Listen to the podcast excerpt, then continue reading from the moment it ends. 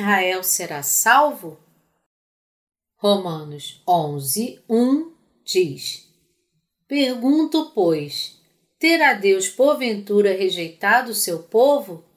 De modo nenhum, porque eu também sou israelita da descendência de Abraão, da tribo de Benjamim. Deus, em outras palavras, não abandonou os israelitas, pois o próprio Paulo era também um israelita.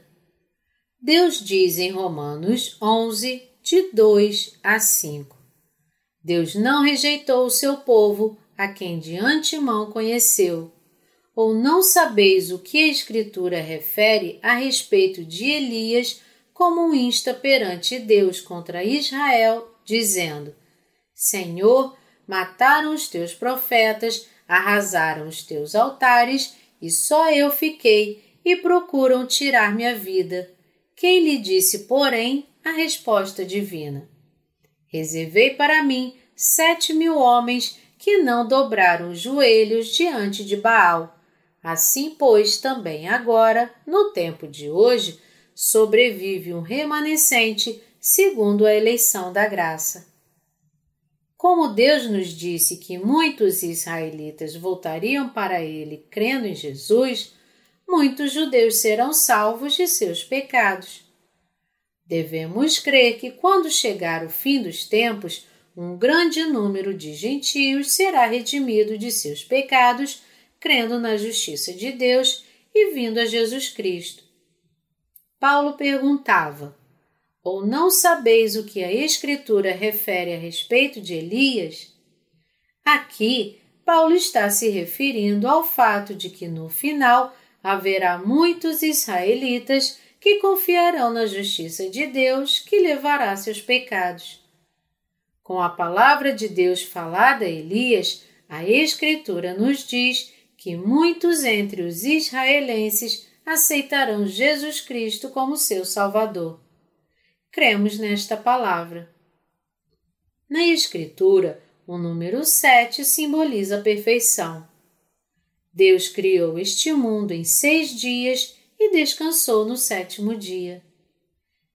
Deus prometeu ter reservado sete mil pessoas que não se ajoelhariam diante de Baal. Isso significa que muitos israelitas receberão a salvação dos seus pecados aceitando Jesus Cristo como seu Salvador. Explicando a relação entre os israelitas e os gentios, Paulo acreditava que muitos entre o povo de Israel seriam salvos. Eles tropeçaram para cair? Paulo disse em Romanos 11, de 6 a 12, que se os israelitas tivessem aceitado totalmente que Jesus era seu Salvador, não teria havido a era da salvação dos gentios. Porque os israelitas não aceitaram Jesus como seu Salvador, Deus permitiu que os gentios tivessem a oportunidade de serem salvos pelo Evangelho da Água e do Espírito. Com isso, Deus pretendia que os israelitas tivessem ciúmes dos gentios que creram em Jesus e se tornaram seus filhos. Os israelitas então começariam a aceitar Jesus Cristo como seu Salvador e, eventualmente, aceitar que Jesus Cristo é de fato seu Messias. A raiz é santa, portanto, os ramos também são santos.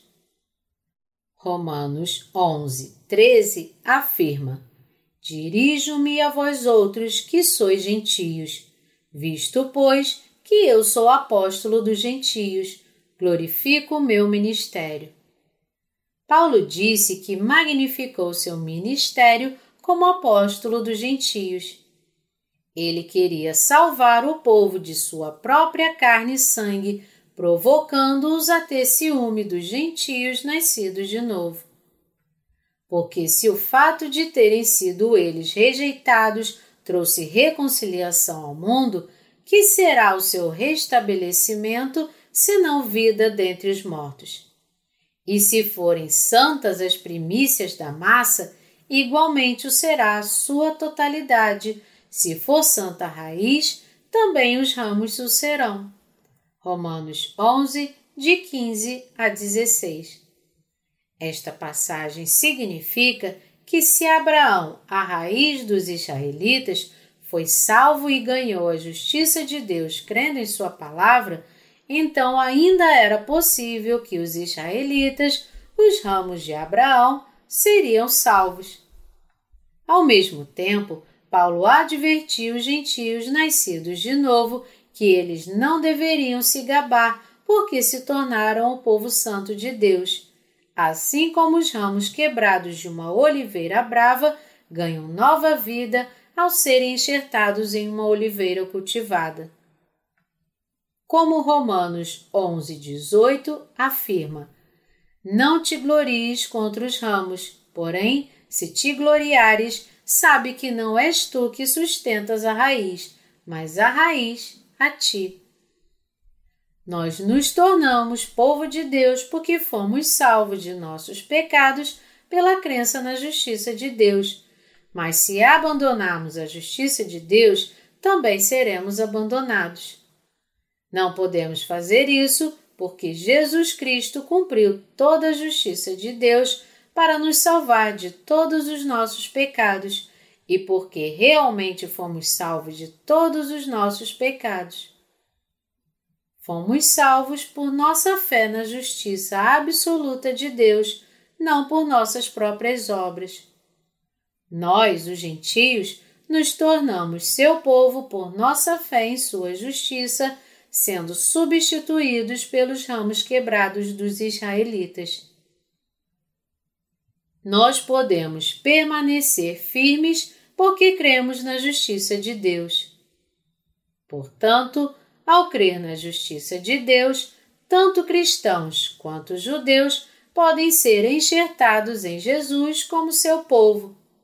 Se não crermos na justiça de Deus, certamente morreremos devido a nossos pecados por seu justo julgamento. Paulo avisou isso aos israelitas primeiro, mas também não estamos isentos da advertência. Deus teve pena de nós, os gentios, e nos salvou completamente com a sua justiça. Aqueles que conhecem e creem na justiça de Deus são salvos de todos os seus pecados. Todos os cristãos de hoje serão destruídos se não crerem na justiça de Deus, que os salvou perfeitamente, mesmo que confessem que Jesus é seu Salvador. Romanos 11, de 23 a 24, diz: Eles também, se não permanecerem na incredulidade, serão enxertados pois Deus é poderoso para os enxertar de novo. Pois se foste cortado daqui por natureza era oliveira brava e contra a natureza enxertado em boa oliveira, quanto mais não serão enxertados na sua própria oliveira aqueles que são ramos naturais. Em outras palavras, Deus tem o poder de levar todos a terem fé na sua justiça. Esse poder é prometido na justiça de Deus por meio do Evangelho da Água e do Espírito. Tanto para os israelitas quanto para os gentios, suas obras não os levam a se tornarem filhos de Deus. Em vez disso, eles podem se tornar filhos de Deus crendo em sua justiça e em sua promessa de torná-los seu povo. A justiça de Deus exclui completamente a justiça da lei. Por meio da justiça de Deus, tanto os israelitas quanto os gentios em todo o mundo serão salvos por sua fé. Esta é a bênção da grande salvação de Deus que será cumprida por meio do Evangelho pregado por nós. Este poder de Deus é sua promessa de fé feita em sua justiça. Vamos ler Romanos 11, de 26 a 27. E assim todo Israel será salvo, como está escrito. Virá de Sião o libertador, e ele apartará de Jacó as impiedades. Esta é a minha aliança com eles quando eu tirar os seus pecados. Deus prometeu que acabaria por salvar os israelitas no fim dos tempos. Como tal, o próprio Deus prometeu limpar o mal e a sujeira da mente dos israelitas e fazê-los crer em Jesus Cristo como seu Salvador. Embora tivessem ancestrais fiéis, os próprios israelitas não receberam a salvação. Deus deseja que eles sejam salvos em um futuro próximo, tocando seus corações e fazendo-os crer na sua justiça. Deus a todos encerrou na desobediência a fim de usar de misericórdia para com todos. Vamos ler o versículo 32, que é um verso muito profundo. Porque Deus a todos encerrou na desobediência a fim de usar de misericórdia para com todos. Todos se rebelam e se levantam contra Deus.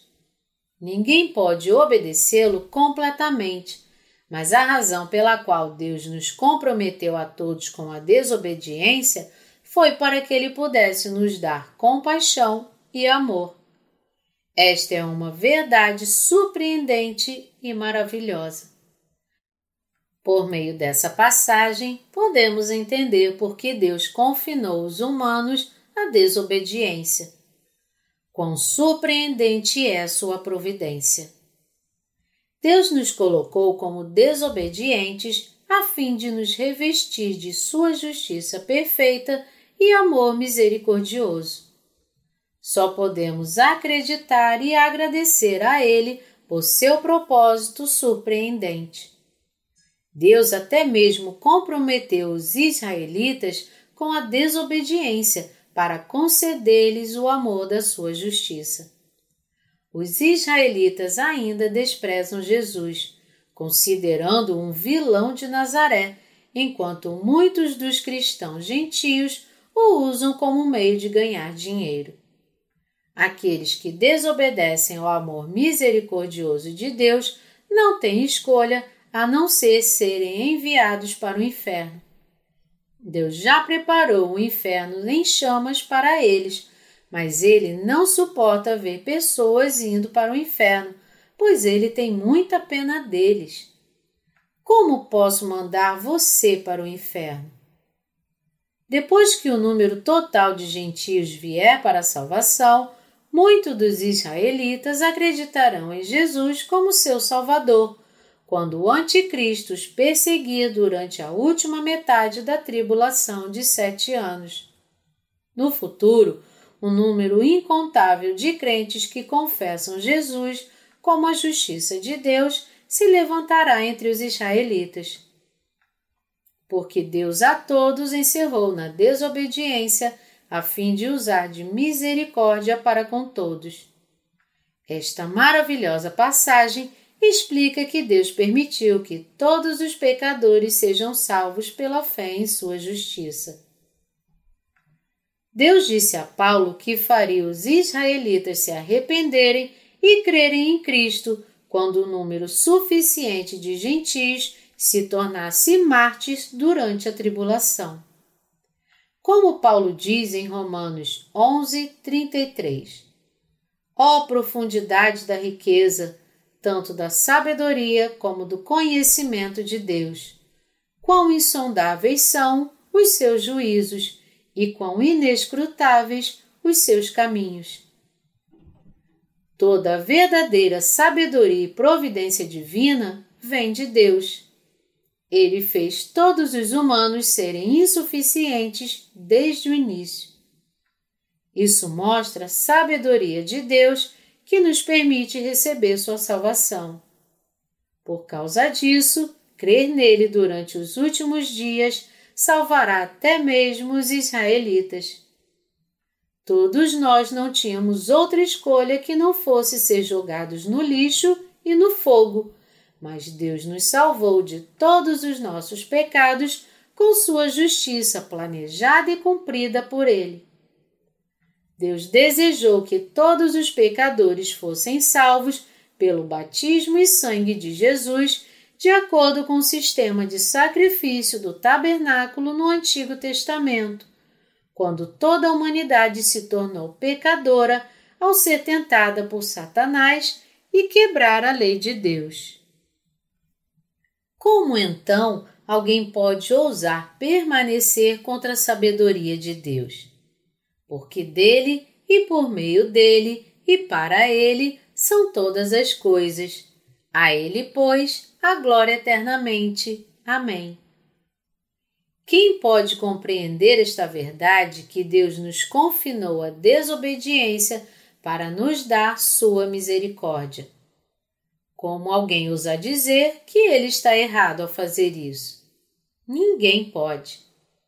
Toda glória e providência divinas são suas para todo sempre. O apóstolo Paulo, cheio do Espírito Santo, escreveu: Quem, pois, conheceu a mente do Senhor? Ou quem foi o seu conselheiro? Ou quem primeiro deu a ele para que lhe venha a ser restituído? Porque dele e por meio dele e para ele são todas as coisas. A ele, pois, a glória eternamente. Amém. Romanos 11, de 34 a 36. Embora estejamos cheios de falhas, vivemos para pregar o Evangelho da Justiça de Deus. Aqueles que permanecem contra este Evangelho da Justiça de Deus são seus inimigos. Está certo. Essas pessoas podem surgir até mesmo entre nós, por isso devemos orar e estar atentos para que nenhum de nós caia em tal tentação. Em nenhuma circunstância devemos nos opor ao Evangelho. Nunca devemos nos voltar contra o Evangelho da água e do Espírito com o coração incrédulo. Aqueles que se voltarem contra ele serão destruídos neste mundo e no próximo. O tempo para os israelitas acreditarem em Jesus está próximo. Quão maravilhoso seria se os 6 bilhões de pessoas nesta terra voltassem para Deus e recebessem a salvação. Os justos que creem na justiça de Deus não devem apenas olhar para a situação presente, mas também olhar para a obra de Deus planejada para os israelitas e preparar sua fé para entrar em um viver, em um novo céu e uma nova terra. Os justos sempre devem viver pela fé e esperança. Eu agradeço a Deus, pois eu sei que o dia em que os israelitas crerão em Jesus Cristo como seu Salvador está próximo. Vem sem demora, Senhor Jesus.